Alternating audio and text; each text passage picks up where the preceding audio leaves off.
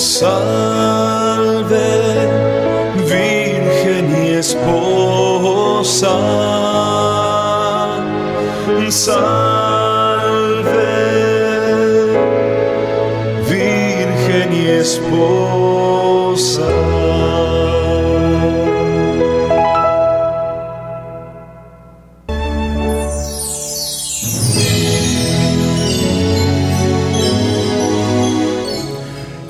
Buenos días, apreciados hermanos. Bienvenidos a su programa ¿Por qué soy católico? Estamos eh, estudiando en estos días estas hermosísimas promesas que Dios nos ha dejado desde el Antiguo Testamento, promesas que se han cumplido y se cumplirán Toda la Biblia es un libro de texto que nos enseña el pasado, el presente y el futuro.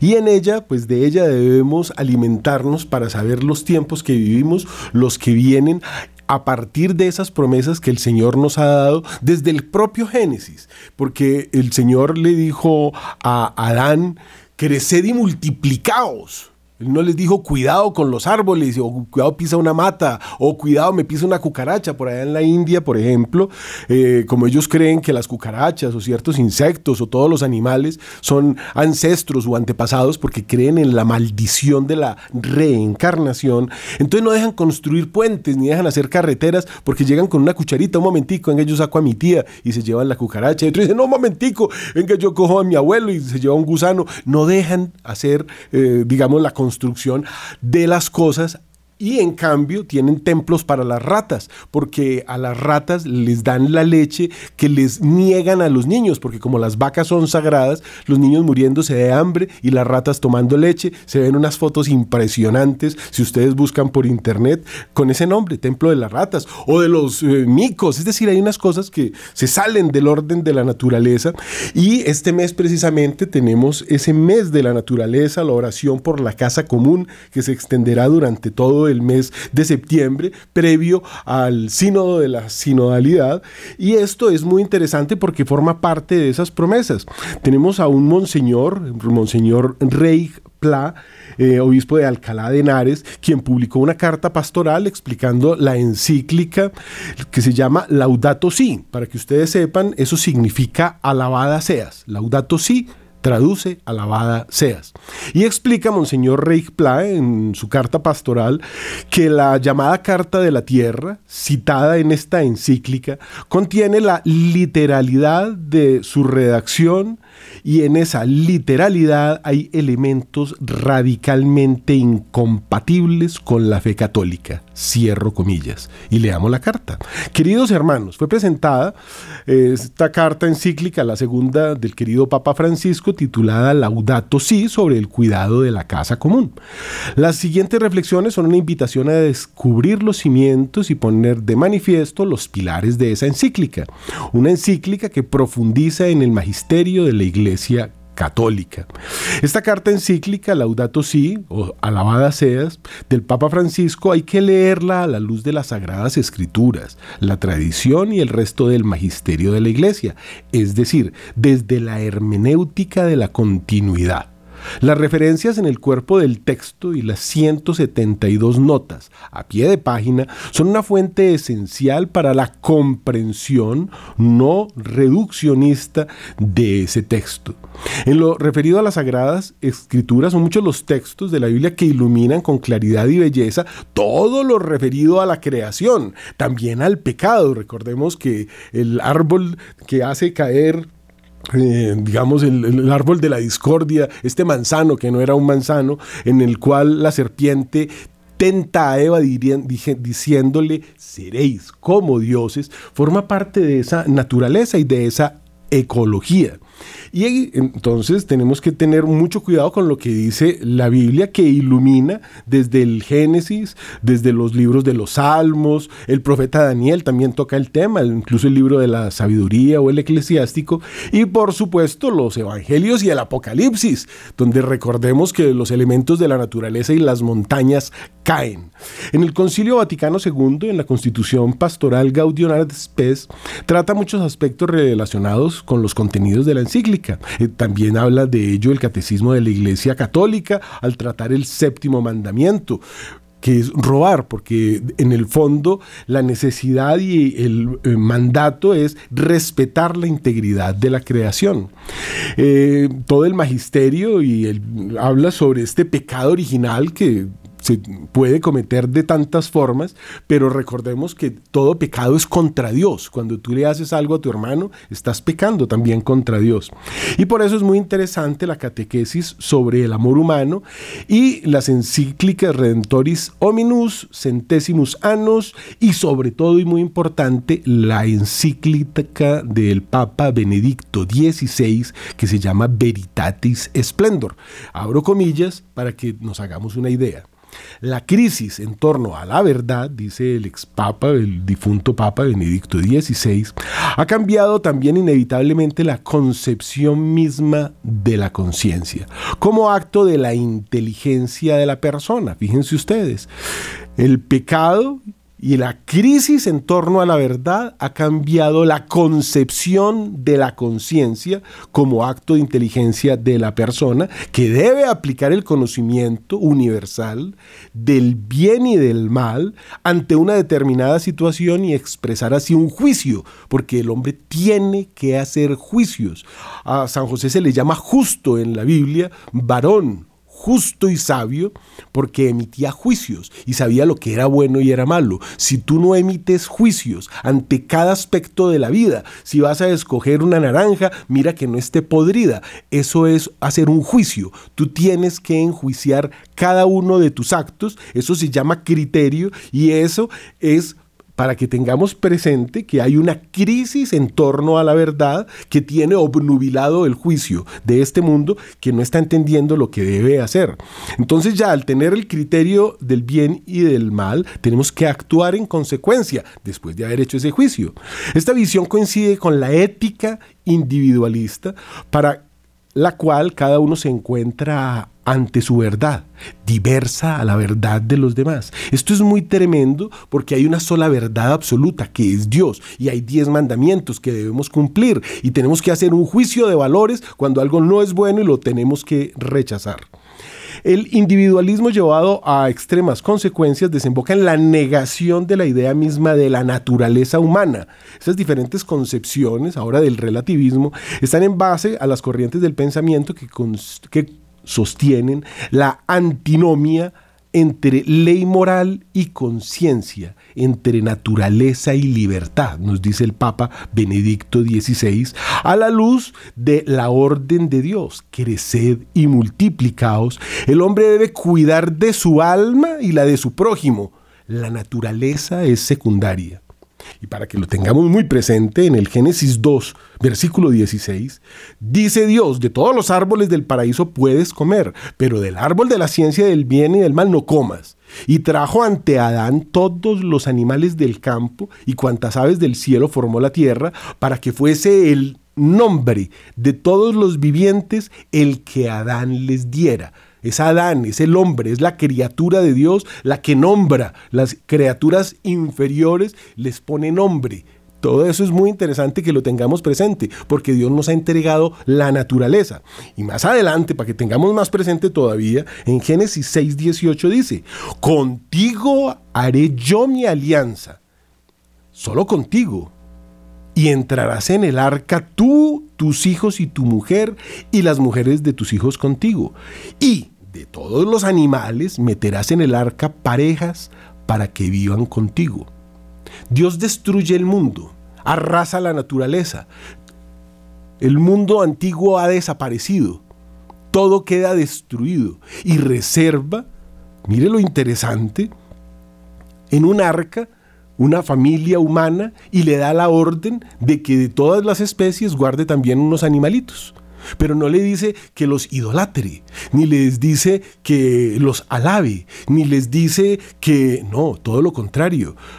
Cuando hacen un eh, becerro de oro, pues eh, eso será más adelante, viene un castigo terrible porque eso es idolatría. Adorar animales es idolatría o cosas, porque todos son criaturas. El primer mandamiento dice claramente amar a Dios sobre todas las cosas. Contigo haré yo mi alianza. Otras Biblias dicen, contigo haré yo mi pacto. Y de esto es de lo que estamos hablando en estos programas, porque Dios ha hecho un pacto con el hombre. Ese arco iris que vemos en el cielo, con esos colores tan bonitos, está allí para recordarnos que Dios ha prometido no volver a destruir la naturaleza. Él nos ha prometido que viendo ese arco, que es el sello de la alianza o el pacto, nosotros tenemos que responder de una forma que nos recuerde que hay un castigo, que Dios es justiciero y que hay una ira divina para el que adora animales y para el que pone a la naturaleza por encima de Dios. También eso puede suceder para el que pone a su hermano por encima de Dios, porque es que el mandamiento dice amar a Dios sobre todas las cosas. Todo está por debajo de Dios. Entonces tenemos que amar a Dios sobre todo, tenemos que estar muy presentes con estas encíclicas que nos han dejado eh, los santos papas Benedicto XVI y anteriores, como les cité, hay muchísimo y todo el magisterio de la iglesia habla de esto y es muy interesante que lo tengamos presente. En Génesis 6:18 dice, contigo voy a establecer mi alianza, entraréis en el arca tú y tus hijos, tu mujer y las mujeres de tus hijos, y yo establezco mi alianza con vosotros y con vuestra descendencia. En Génesis 9:11 ya dice que establezco mi alianza, nunca más será exterminada toda carne por las aguas del diluvio, ni habrá más diluvio para destruir la tierra. Eso es lo que nos tiene que recordar el arco iris. Dios ha hecho una alianza y dice. No voy a destruir con agua, pero acuérdense que también hay otro librito más adelante que se llama Apocalipsis, donde hay una lluvia de fuego. Ya no va a ser con agua y lluvia de fuego se dio básicamente, si lo recordamos con cuidado, en la Pentápolis, aquellas cinco ciudades donde habían unos racimos de uvas tan grandes que se necesitaban dos hombres para levantarlos, como relata Josué más adelante en la, en la Biblia. Esto es muy hermoso. Era la tierra más fértil que había, los ríos más hermosos entre el río, eh, el río eh, Éufrates, y el río Tigris son los ríos de la creación, allí es el paraíso. Pero del río Jordán que une el lago de Genezaret con el mar muerto, hoy muerto, el lugar donde no crece la vida, donde usted no puede hundir siquiera, está así por esa lluvia de fuego. Esa lluvia de fuego que nos recuerda que Dios hace pactos y hace alianzas con el hombre. Pongo mi arco en las nubes que servirá de señal de la alianza entre la tierra y yo, entre nosotros y Dios. Me acordaré de la alianza entre vosotros y yo, y con todo ser vivo, con toda carne, y las aguas no serán ya más un diluvio que destruya toda carne. Dios cumple, nosotros estaremos cumpliendo. Este es uno de los grandes pactos. Esta es la señal de la alianza que yo he establecido con todos los seres que hay sobre la tierra. Y el Señor aquel día estableció una alianza con Abraham diciéndole, a tu descendencia daré esta tierra. Ya estamos en Génesis 15, porque es que hay muchas veces la palabra alianza o pacto entre Dios y el hombre. Dios ha hecho un pacto con nosotros. Nos ha dado después como dice claramente, entre comillas, a tu descendencia daré esta tierra, desde el río de Egipto hasta el Éufrates. Fíjense ustedes todo lo que toma, esto es todo el Sinaí y sube hasta el Éufrates, que eso ya es Irak y te multiplicaré sobremanera. Esta es mi alianza contigo. Serás padre de multitud de pueblos. Y mantendré mi alianza y con tu descendencia futura de generación en generación como alianza perpetua, para ser yo tu Dios y el de tu descendencia futura, tu Dios. Y Dios dijo a Abraham, guardarás mi alianza, tú y tu descendencia, de generación en generación. Esto implica algo muy interesante, porque es que Dios no está diciendo cualquier cosa. Guardarás. Ese es un verbo imperativo, eso es una orden. Guardarás tú y tu descendencia futura de generación en generación este pacto.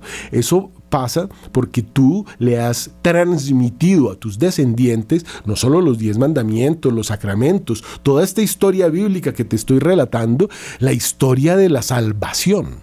Si no lo has hecho, entonces tú ya rompiste esa alianza. No hiciste lo que Dios mandó. Guardarás tu alianza, tú y tu descendencia futura, de generación en generación. Esta es mi alianza con vosotros y con tu descendencia que habéis de guardar. bueno, ahí empiezan cosas del Antiguo Testamento. Circuncidaréis a todos vuestros varones. Esta orden ya fue eliminada por Jesús, que es el mismo Dios, pero ya encarnado. Pero ese eh, digamos, símbolo sigue vivo, perfectamente vivo en los sacramentos. Por eso a los niños se les bautiza, ojalá el día en que nacen. Todos los antiguos que están en el cielo tienen esa característica. Han sido bautizados, bueno, los que no han sido mártires, hay muchas formas de, de llegar al cielo también, si no han sido bautizados. El bautismo es esa circuncisión espiritual en la cual somos marcados con la gracia santificante, recibimos el Espíritu Santo y a partir de ese momento somos hijos de Dios. Entonces ya no hay una circuncisión del prepucio, sino que hay una circuncisión del corazón, porque el padrino de ese niño que se bautizó y sus padres se han comprometido a compartir con él esta fe. Esta es nuestra fe, esta es la fe de nuestra iglesia. Cogen una velita, la prenden, eso es un símbolo, pero esos símbolos para Dios tienen una fuerza impresionante y tenemos que cumplir con ellos. Eso es lo que Dios ha mandado. Así de simple tenemos que cumplir con esto y las promesas son tan hermosas. Hay, eh, no sé si son como 500 veces que dice en la, en la Biblia la palabra alianza. Abraham toma las ovejas y las vacas, se las da a Abimelech e hicieron los dos también una alianza. En Berseba es muy bello esto, porque la alianza de Dios con el hombre también ha mostrado que el hombre tiene que cumplir con esa alianza, porque cuando rompe los mandamientos, esa es la, eh, digamos, la clave con la cual Dios ve que rompimos la alianza y ya no hay cielo. Está el lago de fuego reservado para Satanás y sus cómplices. Tenemos que tener mucho cuidado de no convertirnos en esos cómplices para los que está destinado y reservado el lago de fuego, para Satanás y sus cómplices, que no todos son ángeles caídos. Dicen algunos videntes que en los últimos tiempos se confundirán hasta los mismos demonios porque los hombres se harán más malos que los mismos demonios, los hombres dándoles ideas a los demonios, propagando leyes impías. Esto es una cosa que es de, mucha, que es muy delicada, ¿no? Porque ya los hijos de Dios se, parece que no lo fueran. Pero sigamos con esta cantidad de, de, alianzas. En Éxodo 34 dice el Señor, dice aquí que establezco una alianza entre, ante tu pueblo entero. Realizaré maravillas como nunca se han hecho en ningún país ni nación, de suerte que el pueblo que te rodea vea la obra de Dios en ti, pues yo voy a realizar por medio de ti cosas que causen terror. Dios ha dado la orden cuando hay pueblos impíos que pasan leyes impías, todos esos cananeos que abortaban a los hijos o que vendían a las mujeres porque no existía el sacramento, entonces eh, esclavizaban al, al, prójimo y lo reducían a menos que un animal se vendía y esto es muy importante que lo recordemos, por 30 monedas se vendía una persona como esclavo de por vida y si quería recobrar su libertad tenía que conseguirse las 30 monedas para comprar su libertad y es el precio que Judas cobra por Jesús. Lo vende como a un esclavo.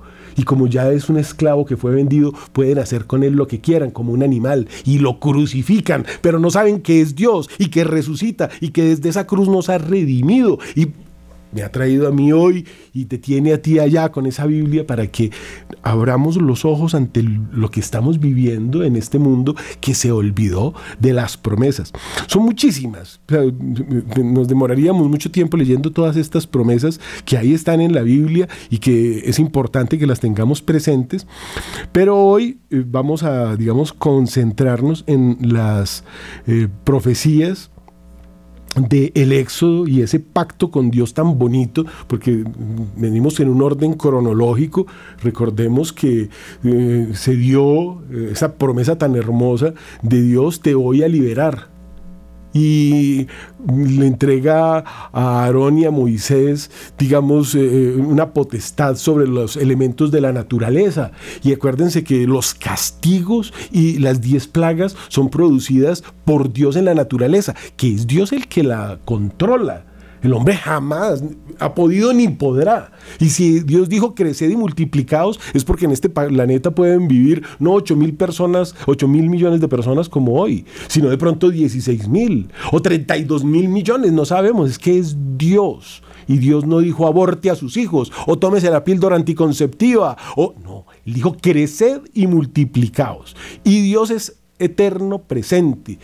Dios está hoy en la Eucaristía vivo, lo baja el sacerdote del cielo y tú lo consumes. Si estás en gracia de Dios y eres un sagrario ante Dios. Si te mueres en ese momento, estando en gracia de Dios sin haber engañado al sacerdote, cuando te confesaste y recibiste la Eucaristía, como digo, si mueres, te vas al cielo, eres un santo, eres un sagrario, estás en gracia de Dios. Pero si no, te vas para el infierno.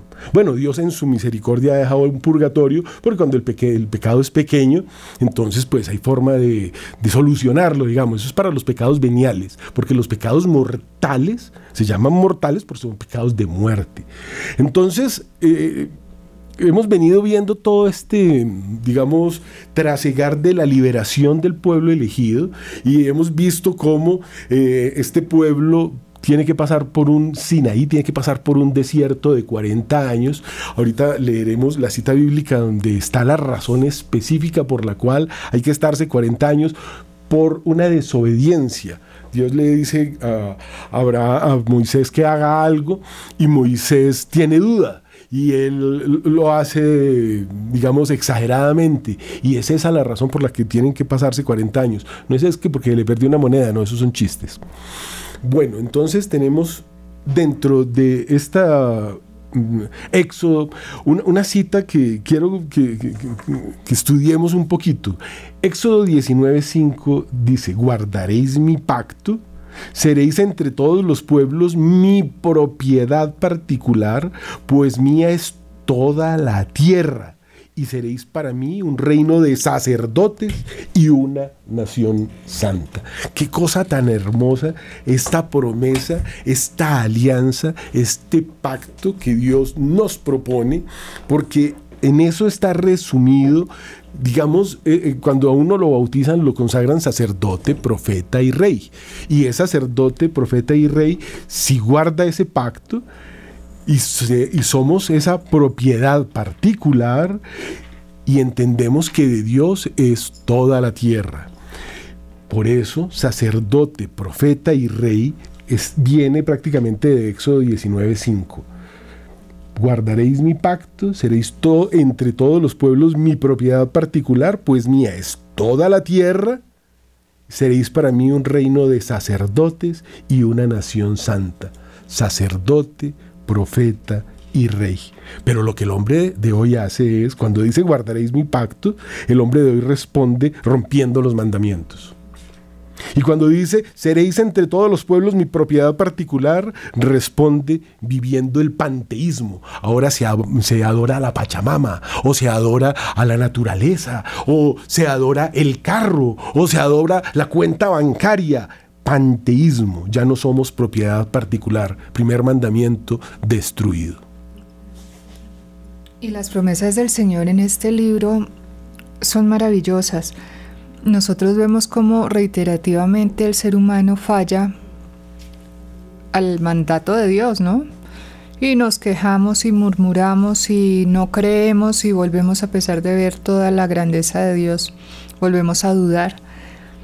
Pero viene una parte de la Sagrada Escritura que a mí personalmente me encanta y es una enseñanza, Francisco, para todos el capítulo 17 del libro del Éxodo, si me ayuda a darle lectura, porque, porque viene una lucha.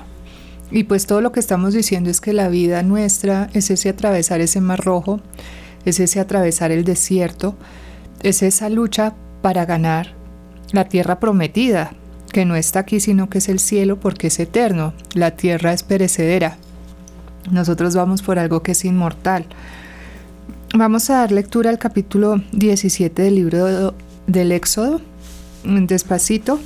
Eh, aunque la parte que más me, me, interesa es desde el versículo 8, pero, pero volvamos a retomar desde el primero, versículo primero. Partió todo el pueblo de los hijos de Israel del desierto de Sin, haciendo sus jornadas según ordenaba Dios, y acamparon en Rafidim, donde el pueblo no tenía agua que beber.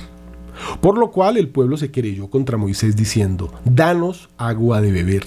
Le respondió Moisés, ¿por qué altercáis conmigo? ¿Por qué tentáis a Dios? Pero el pueblo, sufriendo allí de sed aguda, de agua, siguió murmurando contra Moisés y dijo, ¿por qué nos has hecho salir de Egipto?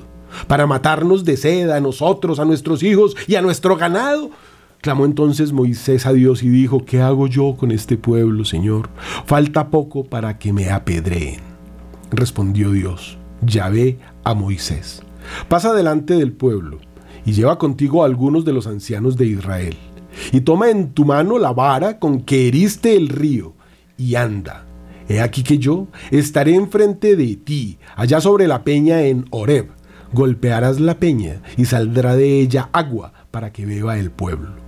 Moisés lo hizo así a los ojos de los ancianos de Israel. Y dio a aquel lugar el nombre de Masá y Meribá, a causa de la querella de los hijos de Israel por haber ellos tentado a Dios, diciendo, ¿está Dios en medio de nosotros o no? Esta parte, bueno, era lo que decíamos la última sesión en que nos encontramos. El, pueblo, a pesar de ver la maravilla, eh, las proezas del Señor, vuelve y se queja, vuelve y murmura, vuelve y duda, vuelve y tienta a Dios. Sí, porque es, terrible. Es, un insulto, es un insulto al Señor, es, decir, es decirle que no es capaz. Y bueno, eh, allá de la roca sale agua. Esa roca ustedes la pueden buscar por internet. Es una roca gigante, es grandísima. Y pues es un milagro patente que de una roca que está en medio del desierto salga agua en abundancia. Esto es prefiguración del corazón de Jesús traspasado por la lanza de Longinos, de donde sale sangre y agua. Y fíjense que esto viene de estos dos lugares. Masá significa tentación. Meribá significa querella. El pueblo se querella contra Dios y lo tenta, Dios mío. Es como, como cuando uno escucha que, que fulanito se peleó con Dios. Tan guapo, ¿no? Métase con uno de su tamaño. Pero ¿cómo se va a poner a pelear con Dios? Nosotros, eh, yo me acuerdo de una monjita que es como de 1800 algo, está en el Museo de las Almas del Purgatorio en Roma en la iglesia, creo que es del Sagrado Corazón de Jesús en Roma, que yo estuve ahí, tuve la al lado gracia. del río Tíber, una iglesia muy linda, los invito a que la conozcan. Y la monjita era muy enferma. Y sufría y sufría, pero en un momento se desesperó de su enfermedad y quería morirse ya. Y no se sometió a Dios. Y por eso, además de enferma, le tocó pagar purgatorio. Cuando murió le tocó ir al purgatorio y dejó pues una huella que es lo que está allá en el, en el museo. ¿Como fuego, algo así? Ya no me acuerdo porque es que hay ahí eh, una, una monjita, recuerdo que puso la mano en, en el mueble del oratorio de la iglesia pues de ella para testimoniarle a otra monjita que ella estaba, estaba en fuego lo dejó quemado, quedó marcada esa mano como si fuera candela. Esta eh, que fue pues la que sufrió por no someterse a la voluntad de Dios eh, con, con, amor, con resignación eh, por su enfermedad. No recuerdo exactamente qué fue lo que dejó, pero podemos retomar estos, este museo también lo pueden encontrar por internet y ahí hacen como una muestra, una descripción de lo que, de lo que hay ahí. Pero esto me saca otro tema, qué pena yo voy a interrumpir porque entonces lo que nos han dicho y lo que tenemos que hacer según la televisión desde hace 40 años con Pacheco, el derecho a morir dignamente. Entonces si yo tengo un dolor o se me parte una uña, yo voy firmo un papel y digo que yo tengo derecho a morir dignamente, que me apliquen la eutanasia y viene un tipo y me mata. Pero pues no no, es que me mate, sino que me da el derecho a morir dignamente. Es un suicidio asistido. No puede ser. Eso es un suicidio. Y eso es pecado. Obvio. O sea, es un crimen, es contra Porque el mandamiento el de no Señor, matar. el Señor de la vida es Dios, el omnipotente, el que nos dio el ser, es el que nos sacó de la nada y para qué nos creó, para participar eternamente de su bienaventuranza. Entonces, pues es un bien que el Señor no tiene que dárselo a nadie porque Él es feliz y bienaventurado en sí mismo, pero quiere participar de esa felicidad a estas pobres criaturas que somos nosotros. Entonces cuando yo le corto al Señor el derecho de, de- de ser feliz eternamente, eso sí que es un insulto. O sea, es un pecado contra el primer mandamiento, es un pecado contra el octavo mandamiento, es un octavo contra, o sea, rompe todos los mandamientos porque finalmente no, no hago la voluntad de Dios, sino que hago la mía. Y, la voluntad ni tan la mía, porque hay muchos, muchas personas que están muy equivocadas y qué pena decirlo, pero inclusive sacerdotes que le aconsejan a la familia, no, mire que no sufra más, eh, puede ayudarle con, de esta manera. Y después des- en el juicio se va a encontrar ese consejo y a cuántas almas eh, llevó a la perdición eterna, porque es un asesinato, O sea, que de alguna forma un dolor o una crisis es una gracia. es una gracia. O sea, que Es con eso gracia. uno puede si no Jesús, o algo. Jesús no hubiera muerto en la cruz Claro, él sufrió. porque él, él vino a enseñarnos cómo vivir. O sea, e- e- él, él se hizo hombre por amor, pero también para darnos el ejemplo. Y dijo que me, me tome su cruz y me siga. O sea que de alguna forma hay que pasar dolor. Siempre. A mí me explicaba un espiritual que el amor siempre conlleva tres cosas. Primero, el, el deseo de estar con el amado. Entonces eso genera un anhelo que todavía no es saciado. Que era el anhelo de la monjita. Ella quería estar con Dios, pero ya, no cuando Dios quisiera. Pero ese amor también conlleva ese anhelo que no es saciado, ese deseo y que no es saciado, un dolor. Siempre, todo amor incluye un dolor. Pero ya por fin, cuando se logra poseer al amado, que en este caso pues es el alma con su Dios, que es Dios, hay un gozo, que es el cielo. Entonces en esta tierra necesariamente estamos en esta situación de anhelo, de deseo, de una insatisfacción en la tierra porque es que aquí no vamos a encontrar la plenitud, sino que cuando lo poseamos eternamente y ya plenamente es mío y yo soy suyo, entonces ahí está el gozo eterno, que es la bienaventuranza eterna, que es el cielo. Pero aquí hay un grave problema, porque había un gran filósofo griego, de esos muy inteligentes, que fue el que formó la escuela epicureísta. Él se llamaba Epicuro y creó un movimiento que se llamaba el hedonismo. Yo quiero placer ya, entonces me meto una droga. Quiero más placer, entonces meto whisky. Me- y eso es el mundo de hoy, el hedonismo epicureísta que me da ya la satisfacción inmediata. Eso estaría entonces, entonces Dios qué? No- no- Eso es muy triste porque disfrazado de libertad lo que está haciendo la persona es esclavizarse. Cuando una persona quiere esto y lo hace, es, es como, como que a usted le gusta el arequipe, ¿no? Y entonces se compra no sé cuántos potes de arequipe y se pone a comer arequipe y arequipe y arequipe y arequipe hasta que termina no solamente enfermo del estómago, sino con una repulsión al arequipe porque ya le dan es náuseas, ya no puede más. Cuando nosotros vivimos la recta medida en cada cosa, ahí somos felices. Cuando tenemos una esclavitud desenfrenada, pues somos esclavos. Entonces, ¿qué hace un esclavo? Y, la realidad es que el que esclaviza no es Egipto, el que esclaviza es el demonio. Y ese demonio nos conoce y nos esclaviza. Entonces, por ejemplo, aquella persona que solo vive pendiente de qué dirán de ella, qué piensan los demás de mí, es su esclavo. Porque entonces no es capaz de decidir por sí mismo lo que es justo, lo que es recto. Como decía la lectura de San Pablo a los romanos, lo bueno, lo que agrada, lo perfecto a Dios. Dice San Pablo, no os ajustéis a este mundo, sino eh, renovaos por la re- renovación de la mente, para que sepáis discernir cuál es la voluntad de Dios, lo bueno, lo que agrada, lo perfecto. O sea que uno debería vivir todos los días mirando el cielo y dejar de gozar. Eso sería terrible porque entonces Lo que no- pasa es que si usted mira el cielo, e- eso sería como Enoch, que estaba en el libro del Génesis, que eso ya lo vimos. Eh, Enoch era, dice la Sagrada Escritura, vivía en la presencia de Dios y por eso desapareció. O El sea, Señor se lo llevó, lo el Señor se lo llevó, es el primero que, que desaparece de la tierra cuando Dios lo, lo arrebata, porque es que ahí está el gozo.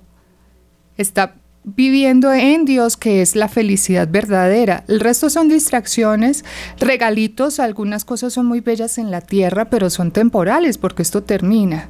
Yo estaba pensando en el arequipe, a mí también me encanta, pero un amigo que comía mucho arequipe terminó diabético y fue al hospital porque le dio un, ataque, una cosa terrible, y ya le pusieron insulina. Entonces ahora no puede vivir sin insulina, o sea que ya no solo no puede comer eh, lo que le gustaba, sino que es un enfermo terminal y está esclavo de la insulina. Eso es un ejemplo cortico de eso mismo. Terminamos esclavos del de, vicio. Eh, el, el vicio, entonces ahí sería la gula. El sexo, ni hablar. O sea, las personas que están esclavizadas por el demonio del sexo eh, no pueden salir. No pueden, son esclavos, no es que sean libres, es que no pueden dejarlo. las personas que, igual, igual que el alcohol, igual que las drogas, cualquier droga, Igual que eh, yo pues, sé que, que, ahora hay muchas adicciones al celular, al chat. Entonces todo tiene que tener una recta medida para que usted no se esclavice y para que su cuerpo tenga salud, porque es que todo hay una coherencia y todo es consecuente. Si usted entonces come mucho dulce, le va a dar diabetes. Lógico. No espere que no y después no vaya a pedirle a Dios el milagro de que lo sane, porque es que es consecuencia de sus actos. fue lo que usted hizo. bueno, Dios es tan bueno y la Virgencita es tan buena que es capaz de que nos sane por amor, porque uno necesita ayuda de la mamá. O sea, Dios es bueno, pero, pero no es justo. Lo justo es que usted asuma las consecuencias de sus actos y eso fue lo que hizo. Tome. Asúmalo. Cristo se va, en cambio, 40 días al desierto a aguantar hambre. Y eso es impresionante porque tenemos dentro de la Iglesia Católica personas que han vivido no 40 días, sino años sin comer. Y eso es imposible. Y esos son milagros que Dios ha producido en estas personas, como Luisa Picarreta, Ana Catalina Emmerich, Marta Robán. Bueno, cuántas cantidades. Y todas ellas recibieron unos dones y dejaron unos libros y unas cosas eh, hermosas. Eso también es cruz. O sea, le ofrecieron hasta ese último apetito, el apetito de vivir, de comer normal para sustentarse. O sea, que Dios nos está mostrando algo algo bastante dramático, digamos, radical.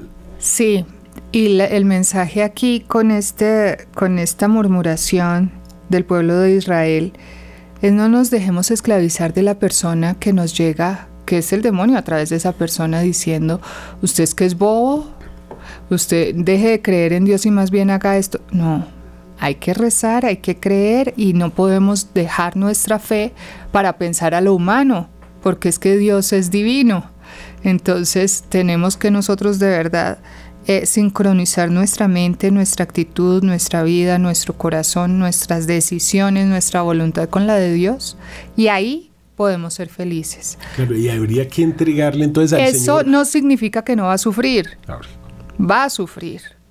Porque el sufrimiento purifica el alma. Y decía Padre Pío que eh, le preguntan, Padre Pío, ¿usted qué prefiere? morir ya, ir al reino de los cielos, estar con el Señor o quedarse en la tierra. Entonces Padre Pío se queda pensando y dice, Dios mío, mire, nada más delicioso que estar con el Señor ya en el cielo. Pero pasa que en la tierra hay algo que no hay en el cielo, el sufrimiento. Y en la medida en que usted sufre, usted está ganando méritos para llegar a un grado de gloria más alto en el cielo. Perdóneme, o sea que el cielo no es parejo, no es igualitario y todo no Esto no es comunismo, no. Evidentemente la Santísima Virgen María tiene un grado de gloria mucho más alto que todas las criaturas. Y evidentemente depende del grado que usted ame a Dios, que usted va a recibir. Pero hay algo muy lindo, y es que ninguno va a quedar defraudado. Es decir, había un rey que, pues dentro de su lujo, dentro de su corte, exacto, de su opulencia, era muy bueno.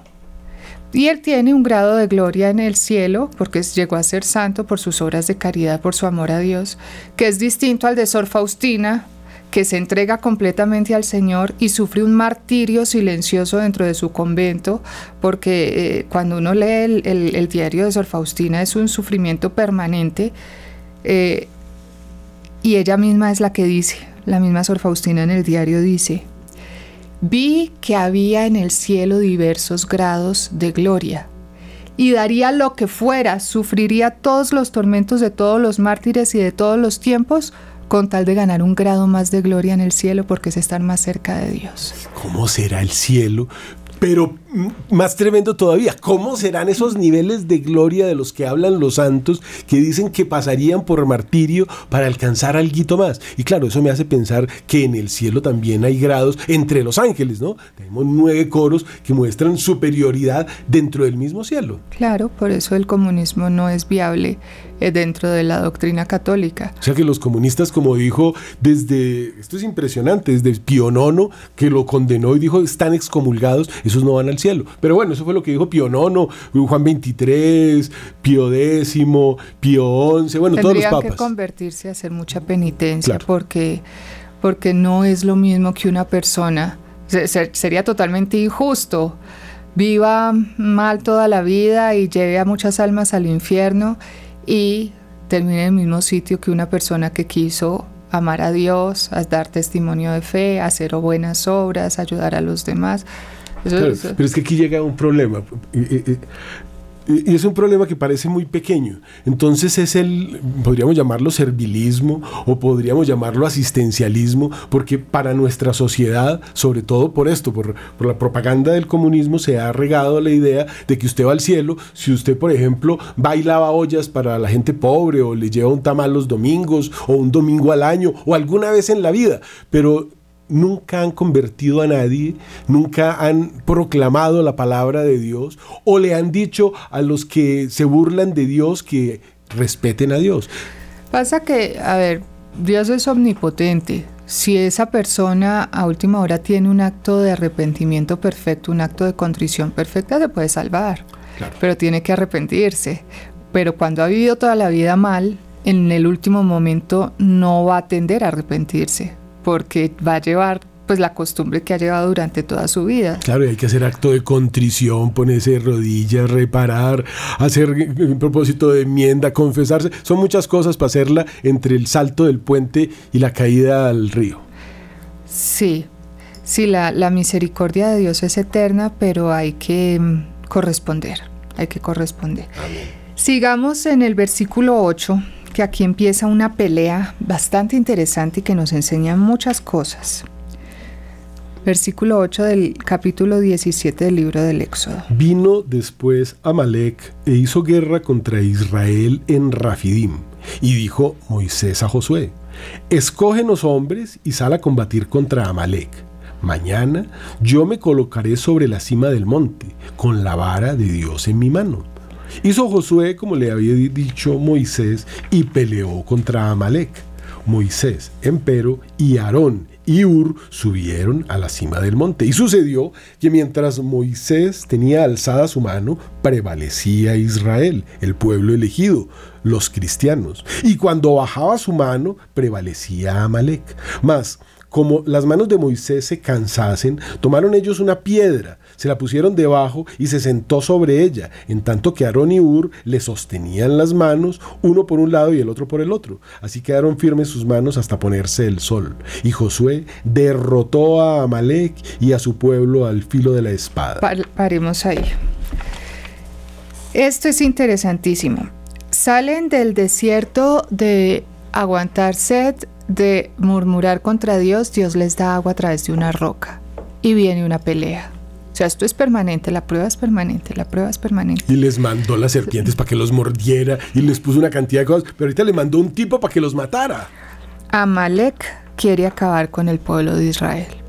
Pero es que todas estas son lecciones. Claro. Estas son lecciones. Entonces Moisés le dice a Josué, váyase con unos hombres a combatir a Amalek. O sea, que hay guerra y pues ¿qué hacemos? ¿Salir corriendo? ¿Ponernos a llorar? Ah, a pelear. Nos habla de algo muy importante y es el sagrado derecho a la legítima defensa. Usted tiene la obligación enviada por Dios de defenderse, defender su familia, defender a su Dios y defender su fe. Sí, eso es un derecho legítimo. Nadie lo puede, Sagrado. Nadie lo puede quitar. Viene entonces Josué con estos hombres y dice, Moisés, yo estaré en la cima del monte de la colina con el callado de Elohim en mi traducción de esta Biblia en mi mano. Es decir, con el poder de Dios en mi mano. Y, veo una cosa terrible, es que ese tal Amalek venía como muy bien armado y les estaba dando una tunda, pero la oración de Moisés tiene un efecto. Entonces ahí acaba de decir una palabra clave. Él está, eh, Moisés está en la cima de la colina. Josué eh, se baja con sus hombres a pelear. O sea, hay que pelear, hay que darlo todo, hay que esforzarse, hay que ir con el ejército listo a, enfrentar al enemigo. Pero Moisés, Aarón y Ur ascendieron a la cima de la colina. Y dice, ahora bien, versículo 11 de la Sagrada Escritura, capítulo 17 del libro del Éxodo. Acaeció que cuando Moisés alzaba sus manos, Israel prevalecía. Alzar las manos significa esa palabra que acaba de decir Francisco, la oración. Y aquí, perdóneme que me la vuelva a interrumpir, porque es que hay gente que, lógico, usted ve en la iglesia que el padre junta las manos, usted ve que el padre abre las manos, usted mismo hace oración, se pone de rodillas, pero hay gente que se va por allá y utilizan la oración del cuerpo, hacen la, la posición del perro, la posición de la serpiente, la posición, eso lo llaman yoga, están rezando con el cuerpo y sabe que están invocando demonios.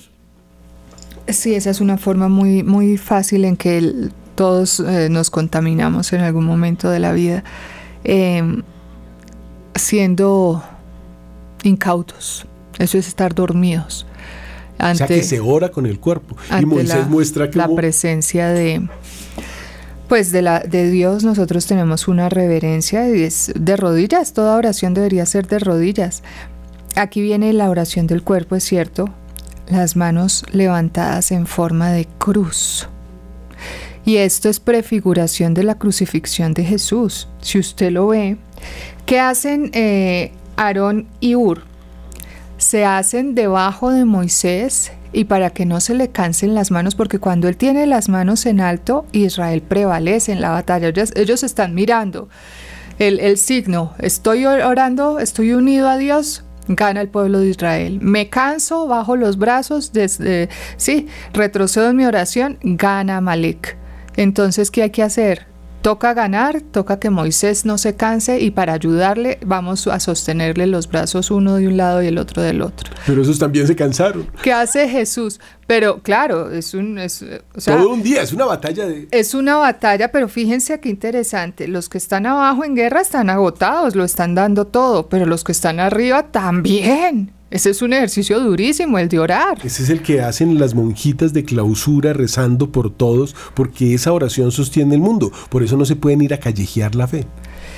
Y está Jesús en una cruz con los dos brazos en alto y para que no se le cansen, ya no tiene a un lado a Aarón y al otro a Ur, sino que tiene dos clavos. y él sigue intercediendo por nosotros incesantemente ante el trono de Dios. Es impresionante el sacrificio de nuestro Señor, pero Él sigue pidiendo misericordia para la salvación de todos nosotros por amor. Está Moisés en oración permanente, con ayuda, porque necesitamos un grupo, un apoyo que sea eh, de confianza. Busque usted un grupo de oración con personas que sean fieles a Dios, que se confiesen frecuentemente, que sean virtuosas, con las cuales usted pueda orar y pedirle a Dios por su patria. Usted tiene la obligación de orar por Colombia. Usted tiene la obligación de orar por su familia, padre de familia.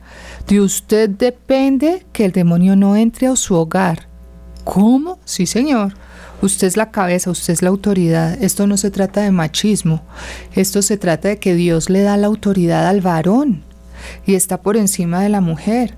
Entonces el varón puede perfectamente bendecir a su mujer si quiere hasta exorcizarla y a sus hijos. ¿Por qué? Porque es la cabeza de la familia. Sacerdote, profeta y rey. Pero cuando el varón es el que comete el pecado, es el que lleva al demonio a su casa.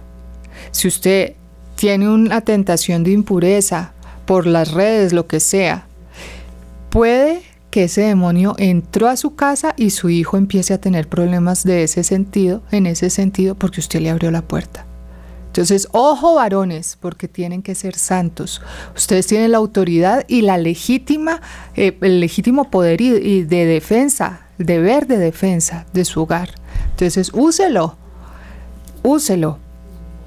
Y levante sus brazos con su familia, que su familia sea su grupo de oración, con sus hijos, con su esposa, que uno de un lado, del otro del otro, pero no desfallezca, ore, levante sus brazos en súplica a nuestro Señor. Y primero dé ejemplo en su casa yendo a misa, que lo vean rezando, que, usted rece el rosario, porque es que usted no puede venir a exigirle a sus hijos que recen el rosario si usted ni siquiera se los enseñó, si usted no va con ellos a misa, y si el muchacho dice, yo tengo pereza de ir a misa, y usted le dice, listo, quédese ahí viendo pornografía, usted tiene culpa de esa alma que se condena. No, señor, arréglese, bañese, peínese, perfúmese que vamos para misa, al encuentro con el Señor. Usted no puede, el mayor pecado que usted puede cometer es dejar ese muchacho o esa muchacha allá.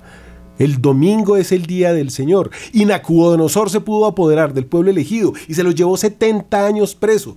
Porque no iban a misa, porque no respetaron el día del Señor. Imagínense si eso era por solamente no respetar, ¿cómo será si aparte de eso lo desacralizan? Pues tan grave es el, el, día del Señor, el no respetar el día del Señor. Claro, en el Antiguo Testamento no era la misa como tal, sino pues todas las normas que Dios les había dado al pueblo de Israel. Pero ahora para nosotros sí es el culto a través de la Sagrada Eucaristía. Eh, que Nuestra Señora en la Salet le advierte a Maximino y a Melanie que eh, París va a ser destruida. ¿Por qué? porque no respeta el día del Señor. La cosecha se les va a dañar. ¿Por qué? Porque están eh, viviendo como si no existiera el domingo, se van a tomar, siguen trabajando, no respetan el día del Señor. Se va a dañar la cosecha y se les dañó. Las uvas en Francia las tuvieron que llevar de Chile porque a Chile se había llevado la cepa y esa sobrevivió. Todas las uvas, todas las vides se pudrieron, igual que las papas. Ese fue un apocalipsis que ya sucedió, pero no es el final. No hay vino francés, existe vino con cepa llevada a Chile de uvas francesas, pero en Francia no quedó ni una por no respetar el Día del Señor.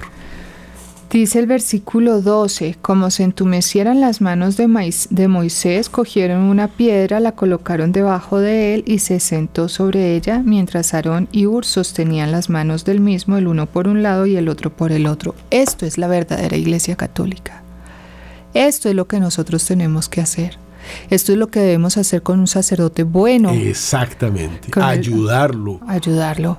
Poner esa piedra debajo, que es el sustento que él necesita. Ayudarle a que no baje su oración. Rezar con él, sí, señor. Hacer sacrificio. Es un sacrificio. Ellos están ahí tratando de sostener una. Eso, eso es agotador. Y dice que fue todo el santo día, desde por la mañana. Pero termina diciendo en el versículo 13. Y Josué exterminó a Amalek y su pueblo al filo de la espada. Ahí está la victoria. Sagrado derecho a la legítima defensa. Pero no solamente hay que sostenerle las manos o llevarle la piedra para que se sostenga. Aparte de eso, no lo hunda, no se le aparezca con minifalda y con escote allá en la iglesia. No se le aparezca con una botella de whisky porque como es el padre, vamos a hacerle un regalito, hombre. Eh, eh, eh, ayúdelo. No, no, trate de destruirlo. La iglesia somos todos. Y Él dio su vida, todo por ti. ¿Y qué estamos haciendo por nuestros sacerdotes? Y fíjense que más adelante, entre el versículo 14 y el 15, eh, no, y el 16, ahí dice que Dios le dio la instrucción a Moisés de que escribiera esto en un libro para que se recordara y se transmitiera a los oídos de Josué y de todo el pueblo que el Señor borra por completo la memoria del enemigo de Amalek. ¿Por qué? Por cuanto la mano contra el trono de Yahvé se levantó. Entonces guerra tendrá Yahvé contra Amalek. Fíjense que cuando... De generación en generación. Amalek es lo, todo lo malo que usted hace contra Dios, Masai Meribá. Entonces vemos como el que levante su espada contra Dios, Dios mismo lo combate y lo aniquila y no queda ni el recuerdo. Y de pronto más adelante les contaremos cómo se abrió la tierra y se llevó un ejército de 17 mil, o cómo el ángel del Señor vino y exterminó un ejército de 150 mil, porque la mano del Señor está contra Amalek de generación en generación. Vamos entonces, queridos hermanos, a a meditar en esta, en esta lectura, yo les recomiendo que lo vuelvan a hacer en su casa. Es capítulo 17 del libro, del libro del Éxodo, desde el versículo 8 en adelante hasta que termina. Y pensemos en nuestra vida, que es que una vez deja las armas muy fácil. Si hemos de verdad elevado esos brazos en presencia de Dios pidiendo su auxilio, y si de verdad cuando oramos nos va bien, ¿será que sí? Probémoslo, hagamos la prueba. Pero no, no hagan como el que llega a la misa de 7, reza hasta las 7 y 15, sale corriendo porque el padre se demoró mucho, no alcanzó a comulgar, pero ya fue a misa y todo el resto de día y el domingo y no hay más oración. Es ese momentico, mejor dicho, Dios le tiene que agradecer por haber pasado junto a la iglesia. No, no, no, es una pelea que es permanente y constante hay que perseverar. Entonces qué bonito que nosotros podamos evaluar en nuestra vida y hagamos la prueba. Voy a poner en manos del Señor esto, lo voy a encomendar, lo que tengo que hacer este día y eh, pues así vamos a vencer a ese Amalek que siempre está ahí tratando de esclavizarnos, que querían acabar con este pueblo para volverlos a esclavizar ya no en Egipto sino en otra parte. Bueno, nos encomendamos a la Santísima Virgen María Dios te salve María, llena eres de gracia, el Señor es contigo, bendita tú eres entre todas las mujeres, bendito es el fruto de tu vientre Jesús. Santa María, Madre de Dios, ruega por nosotros, pecadores, ahora y en la hora de nuestra muerte. Amén. Dios les bendiga, hasta la próxima. Salve regazo del Dios que se encarna, salve por ti la creación.